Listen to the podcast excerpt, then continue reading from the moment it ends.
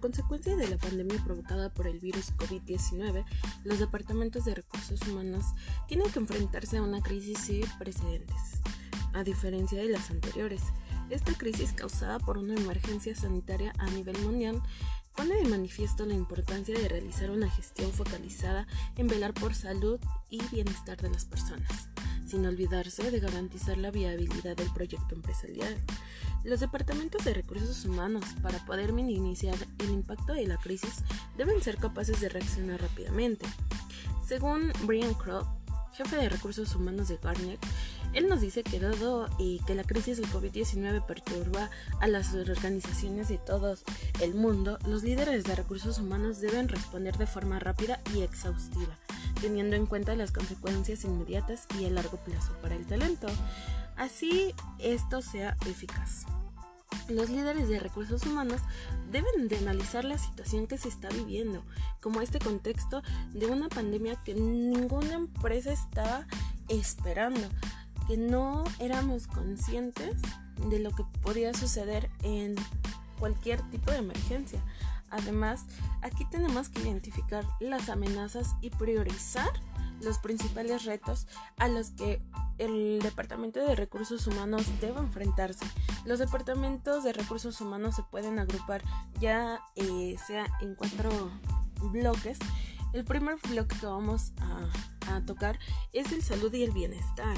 Aquí el primer reto que tienen que enfrentar eh, es garantizar una salud física y mental a los trabajadores durante esta eh, situación excepcional.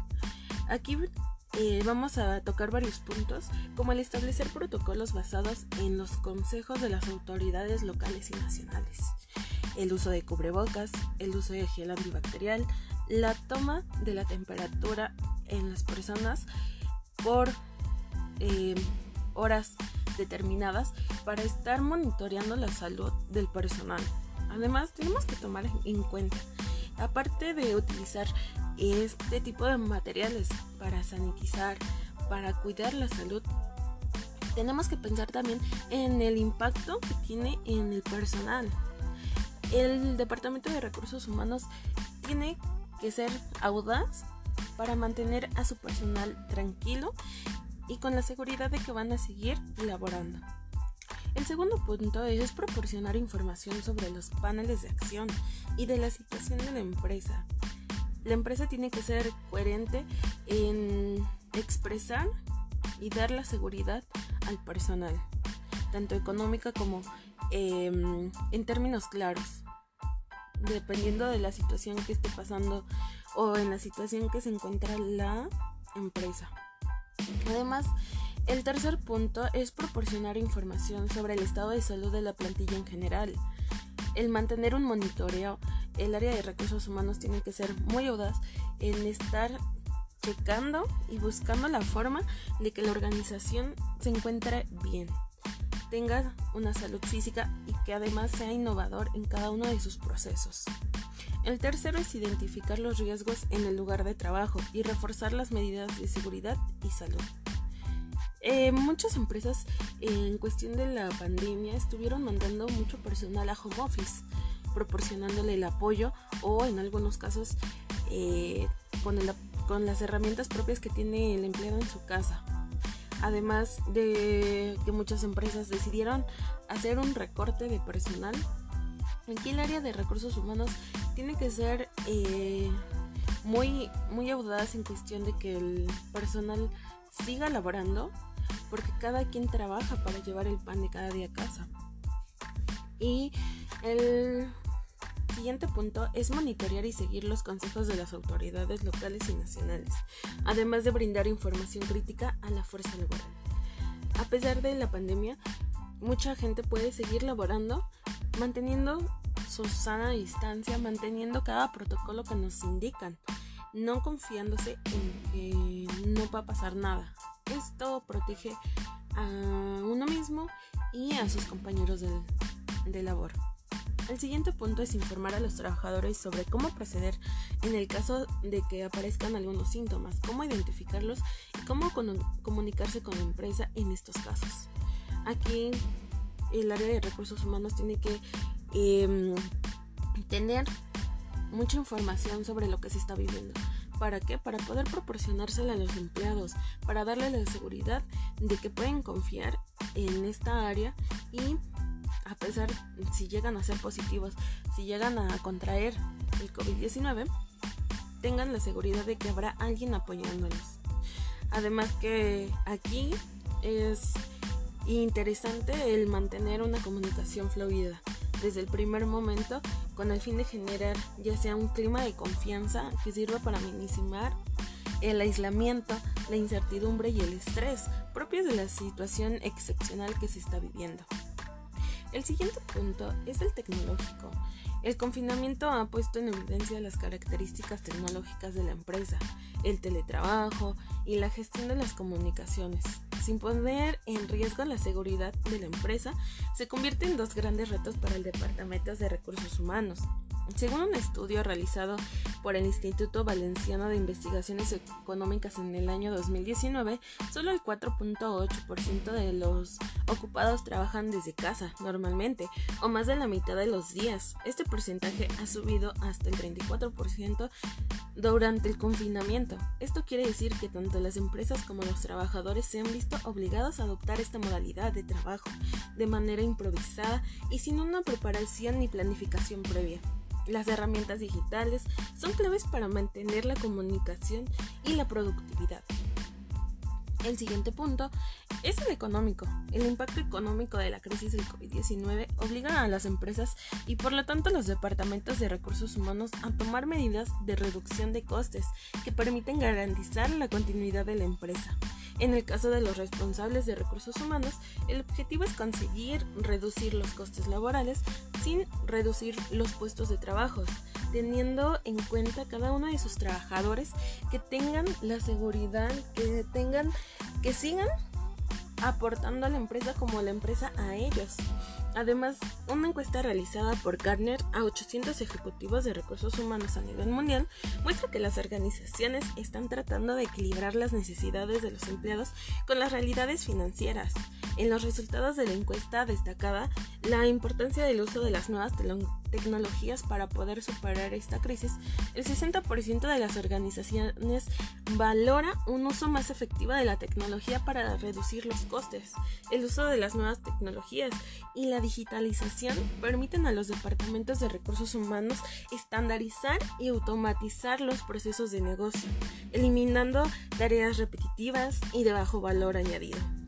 También de esta manera podemos centrarnos en alcanzar los objetivos de negocio, gestionando el talento, aumentando la productividad y optimizando tiempos, además de reducir costes innecesarios que la empresa eh, no necesita y los empleados pueden generar o dar a conocer cada uno de su talento. La transformación digital en los recursos humanos aporta, entre otros, algunos beneficios como cuáles, la reducción de tareas administrativas. Muchas de las tareas a las que tienen que dedicar su tiempo los departamentos de recursos humanos son puramente administrativas. La gestión de absentismos, permisos, retribuidos, eh, turnos de trabajo, también algunos envíos de documentación, ya sean certificados, recibos de salarios, pueden optimizarse mediante la aplicación de RPAS chatbots y otras soluciones innovadoras que permiten la automatización y digitalización de los procesos más administrativos y burocráticos. También la gestión de talento, la utilización de diferentes soluciones que existen en el mercado permiten estandarizar los procesos de selección, evaluación y formación, también optimizando los recursos necesarios para llevar a cabo. En la gestión analítica, para poder tomar decisiones, es necesario contar con ciertas herramientas que permiten acceder a los datos para poder analizar todas las variables posibles. El uso de diferentes soluciones con bases de datos deslocalizadas hacen en muchos casos imposible la realización de un análisis en datos eh, exhaustos y fiable. También el marcado existente soluciones específicas de recursos humanos. Aquí analíticamente eh, permite cuantificar los datos y acceder a la información en tiempo real. Estas soluciones eh, son responsabilidad del Departamento de Recursos Humanos. Aquí se puede anticipar a los problemas, también identificar puntos críticos y ver de manera inmediata el impacto económico de las medidas adoptadas. La pandemia de COVID-19 le ha conferido a muchos eh, trabajadores del área de recursos humanos el derecho de ser más audaces al orquestar el trabajo a lo largo de la empresa. Esto nos permite aprovechar esta oportunidad de recursos humanos que debe de reorientar su misión y mentalidad hacia la preparación del éxito futuro y mediante liderazgo en la reconfiguración del trabajo y por consiguiente la reimaginación de la fuerza laboral y del lugar de trabajo. La pandemia COVID-19 parece haber aumentado la conciencia de los líderes sobre los beneficios potenciales que ellos pueden tener y pueden generar ante una empresa. Aquí desarrollando todo lo que hemos estado platicando en el transcurso del podcast. Además, eh, nosotros también podemos hablar de la reconfiguración exitosa del trabajo que requería eh, algunos cambios en la que tanto el área de recursos humanos como la organización abordan eh, el trabajo, los equipos y las capacidades de cada uno, además, además de cambiar el enfoque del trabajo en, la, en cuestión de la producción a resultados. Este cambio tiene que ver desde la mentalidad, desde el bien espiritual también. Es primordial para lograr nuevos y mejores resultados, más allá de hacer lo mismo de hoy de manera más barata y rápida. También eh, tenemos que considerar la reconfiguración del trabajo como una capacidad permanente que necesita ser incorporada en las operaciones de la organización. También no como un proyecto o iniciativa aislada, sino que sea día a día el estar trabajando e innovar para mejorar. También en posicionar a los equipos y superequipos en el centro de la forma en la que se hace el trabajo.